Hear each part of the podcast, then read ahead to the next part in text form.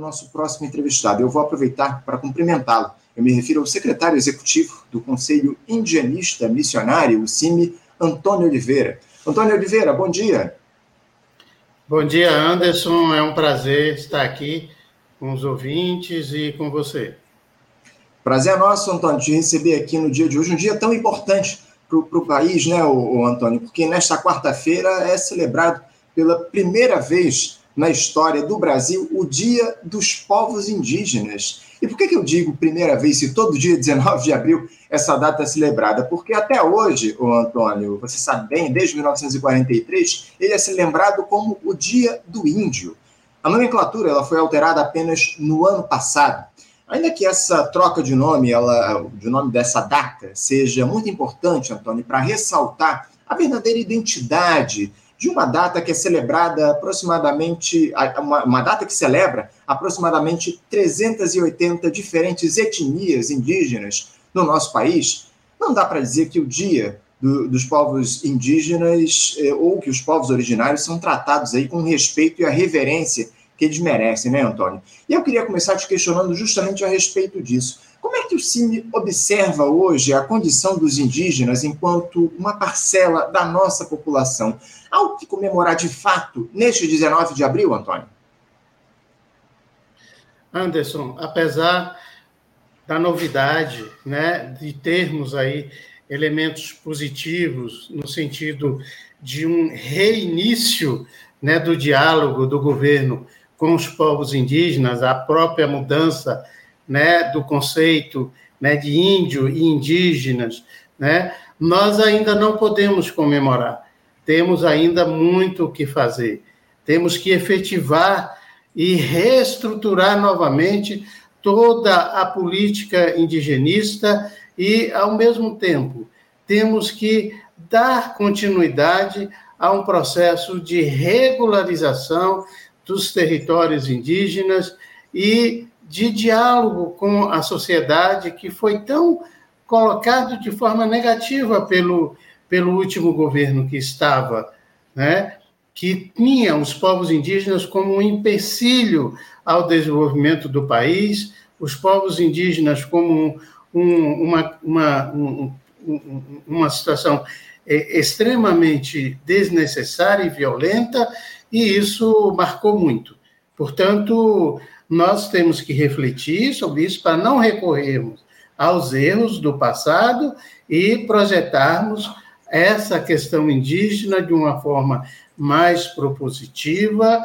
É claro que a, a, a iniciativa do governo em restabelecer o protagonismo dos povos indígenas é muito importante e nós temos é, é, é, é perspectivas boas para a continuidade desse diálogo e da efetivação das políticas com relação aos povos indígenas. Mas não podemos ainda comemorar. Temos que continuar nessa luta e nessa mobilização constante pela efetivação dos direitos dos povos indígenas, do respeito, né? Porque o que permanece hoje ainda na sociedade é um grande preconceito, é um grande desrespeito para com os povos indígenas há muito que avançar ainda, né, Antônio? Muito bem colocado. Agora, Antônio, eu tenho um questionamento aqui do nosso interespectador, inclusive que eu ia trazer aqui para a nossa entrevista. O Ipatia ele questiona aqui o seguinte: qual é a diferença entre os termos índio e indígena? No que isso ajuda na luta contra o instante, aliás, é, o instante extermínio dos povos originários. Eu queria que você explicasse justamente essa diferença, essa questão, essa mudança na nomenclatura, Antônio.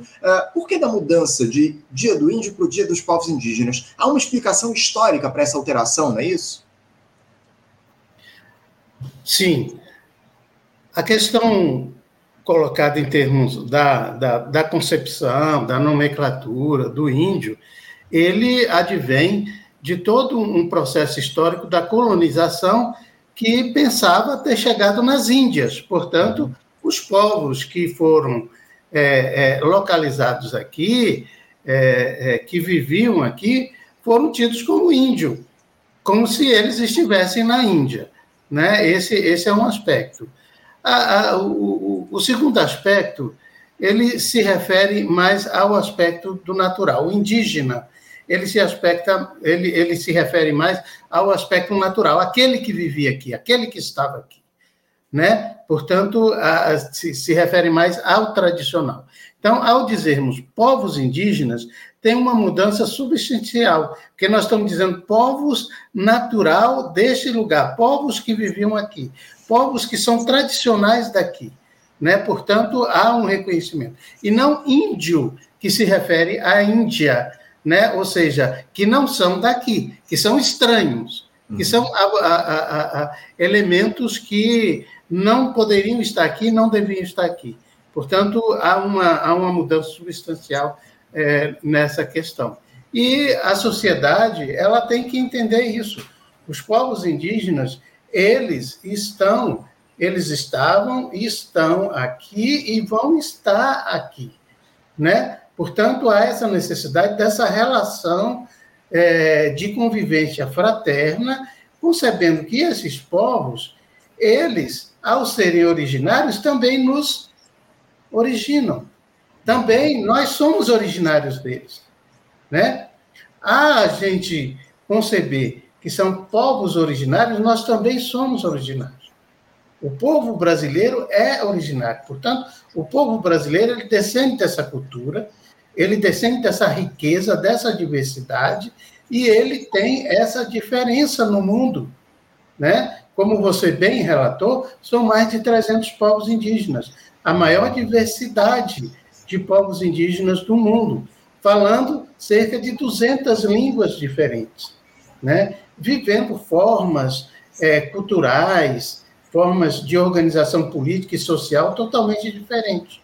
Portanto, cada um tem uma cosmovisão diferente, tem uma religiosidade diferente, uma espiritualidade diferente, e isso nos engrandece e isso nos enriquece enquanto povo. E nós, enquanto povo brasileiro, somos é, originários dessa matriz. Portanto, ao considerar essa riqueza, nós também estamos nos enriquecendo, nos fortalecendo enquanto povo e nos projetando para outras relações a nível de futuro.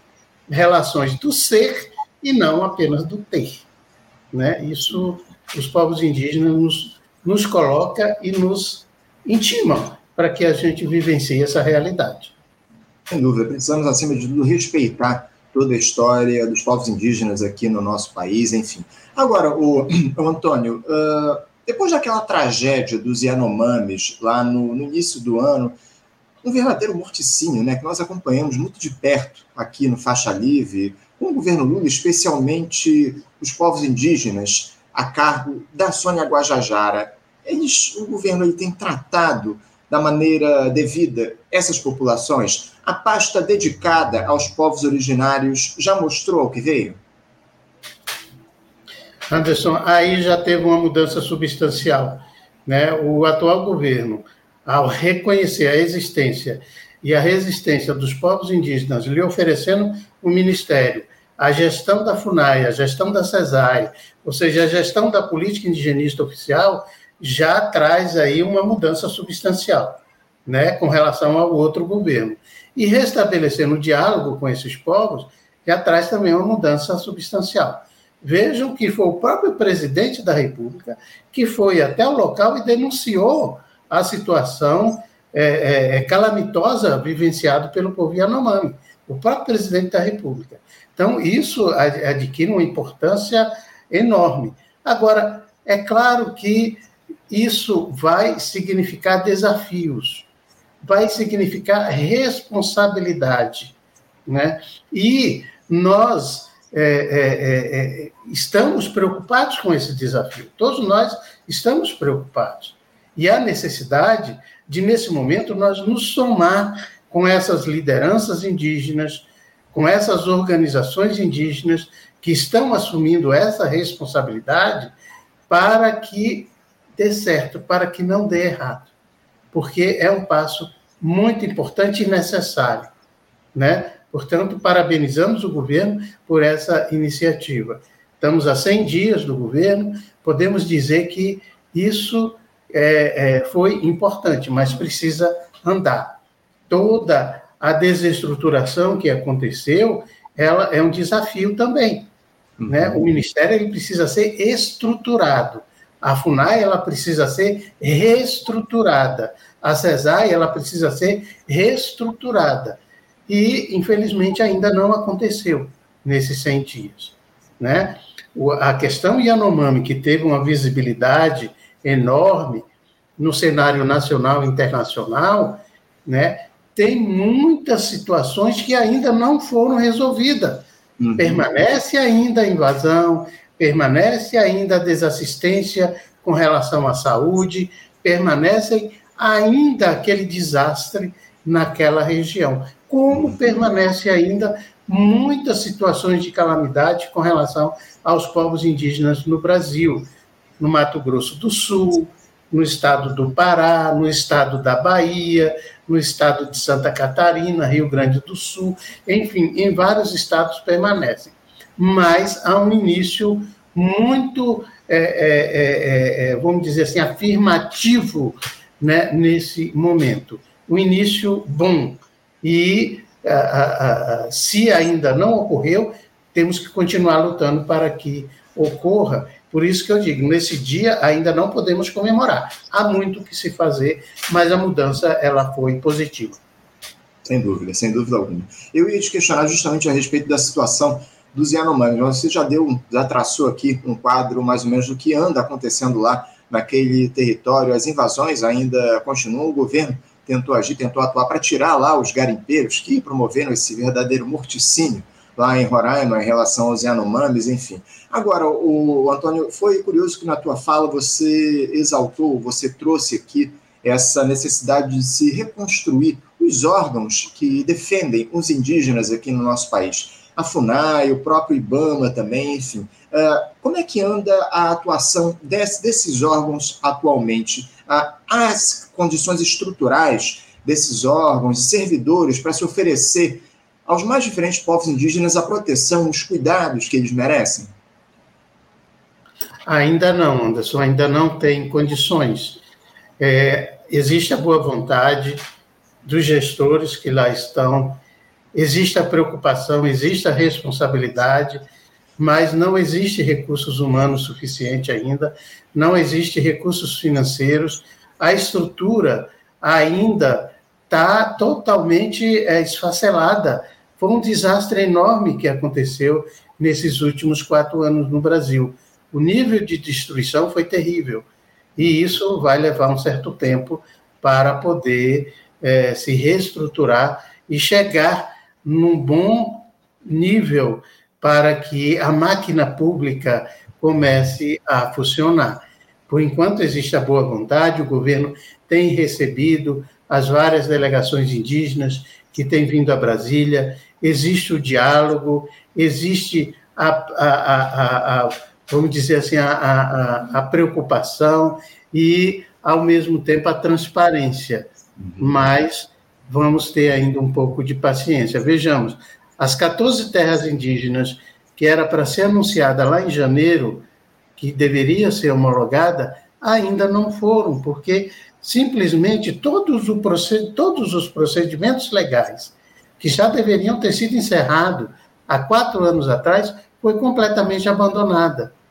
Né? Esses procedimentos legais, procedimentos administrativos, que caberia a FUNAI fazer, não foi feito, foi abandonado. E para localizar a documentação dessas terras, está sendo um verdadeiro é, é, processo de investigação, porque desapareceram com tudo.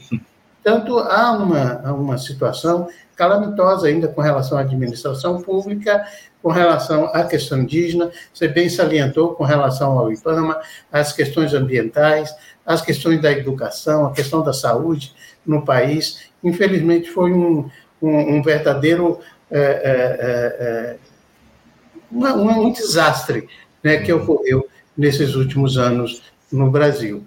Mas existe a boa vontade e nós entendemos que é, é uma questão de tempo e vamos conseguir dar a volta por cima e vamos conseguir enfrentar esses desafios e essa situação posta. É, não, e enfrentar, acima de tudo, esses interesses que estão envolvidos das grandes oligarquias aqui no nosso país em relação aos povos indígenas. Essa que é a questão, né? Esses exploradores, Antônio, de terra que vão invadindo essa, essas áreas, enfim. Dá para dizer hoje, o Antônio, que a maior necessidade dos povos indígenas é voltar, a volta da demarcação dos territórios, após todos esses retrocessos que a gente teve durante a gestão Bolsonaro, aproveitando, qual é a expectativa de vocês do CIMI para a retomada da votação do marco temporal lá no Supremo Tribunal Federal, que está paralisado desde o ano passado, nessa expectativa sem fim que os povos indígenas enfrentam? Já há data para a retomada da análise pelos ministros? Nós é, entendemos, sim, que houve esse desastre anterior. O próprio presidente da República falava que nenhum centímetro de terra seria demarcado, e isso aconteceu. E acabou uh, se transformando no principal desafio para a política indigenista oficial para os povos indígenas, a demarcação e a regularização dos territórios indígenas no Brasil.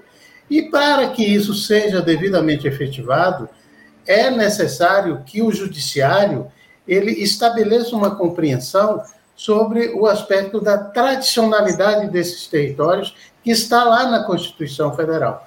Portanto, essa tese nefasta do marco temporal, ela coloca uma insegurança jurídica na demarcação desses territórios. É preciso afastar essa insegurança.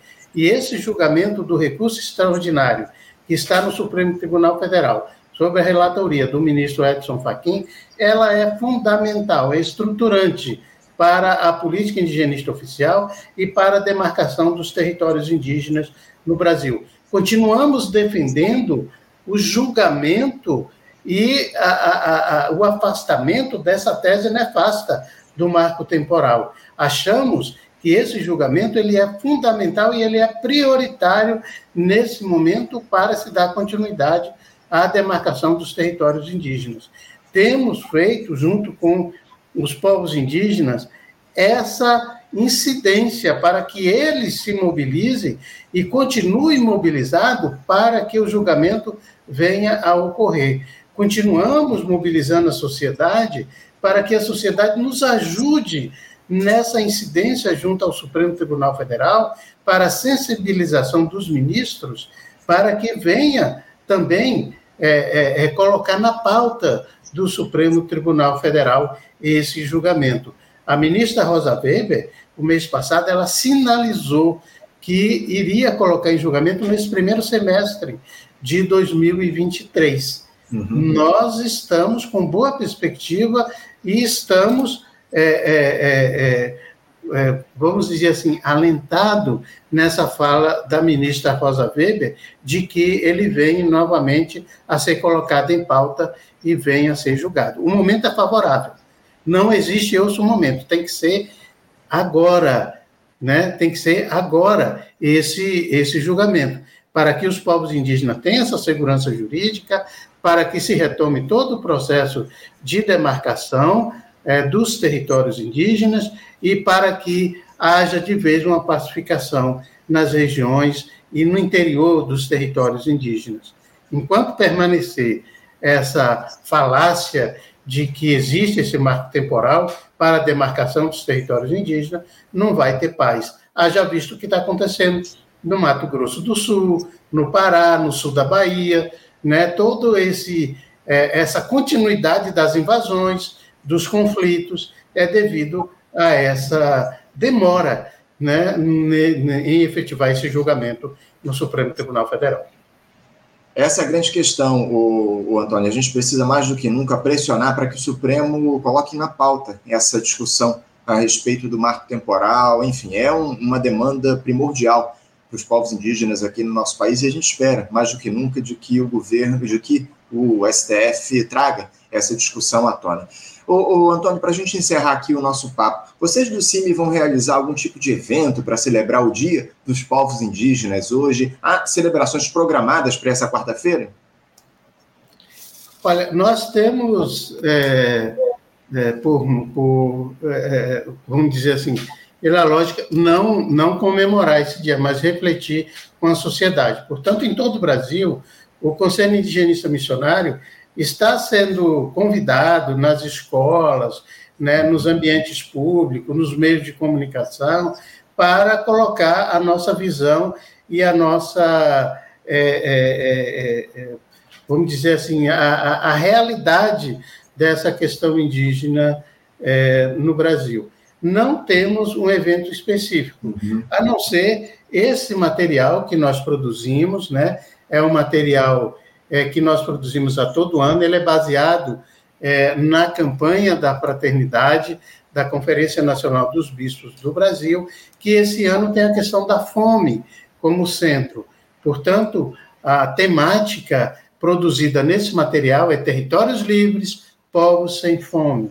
Esse material ele é distribuído para toda a sociedade, para que a sociedade tenha conhecimento como é que se relacionam os povos indígenas né, a partir uhum. dessa temática que é desenvolvida pela Conferência Nacional da CNBB, a partir da campanha da fraternidade. Nós temos uma violação terrível dos direitos dos povos indígenas com relação à manutenção é, da sua vida no, no interior da, das suas aldeias, em especial com relação a essa questão é, da fome, né? Foi desestruturado completamente a, o aspecto da assistência e isso coloca para os povos indígenas um desafio, né? Portanto, nós estamos refletindo nesse material esse aspecto de que os povos indígenas, com seus territórios livres, com seus territórios demarcados, eles têm possibilidade de enfrentar também esse desafio da fome a partir do, do, dos seus meios naturais de sobrevivência, né, tendo a pesca, a caça, um ambiente saudável. Ele tem condições de sobreviver. Portanto, há que se lutar por os territórios livres e eh, vidas livres e vida em abundância.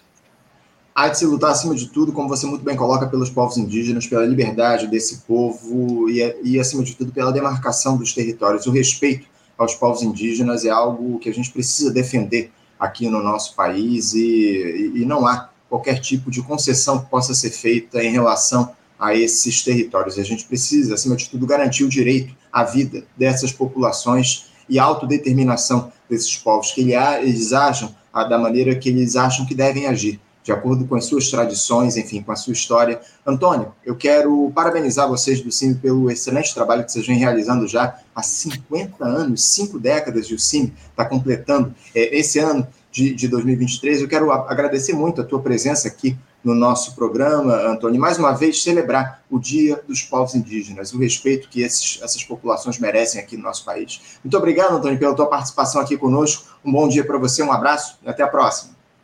Bom dia, muito obrigado, Anderson. Parabéns aos ouvintes do programa Faixa Livre. Parabéns a todos nós brasileiros por esse dia. Viva o povo brasileiro. Viva o povo brasileiro. Muito obrigado, Antônio. Um abraço, até a próxima.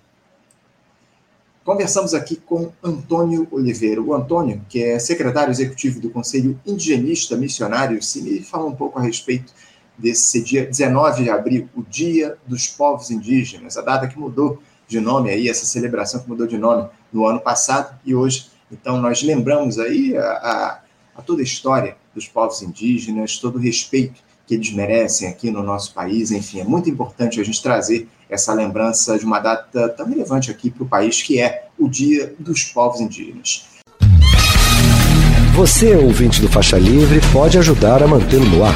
Faça sua contribuição diretamente na conta do Banco Itaú, agência 1964, conta corrente 03004, dígito 1.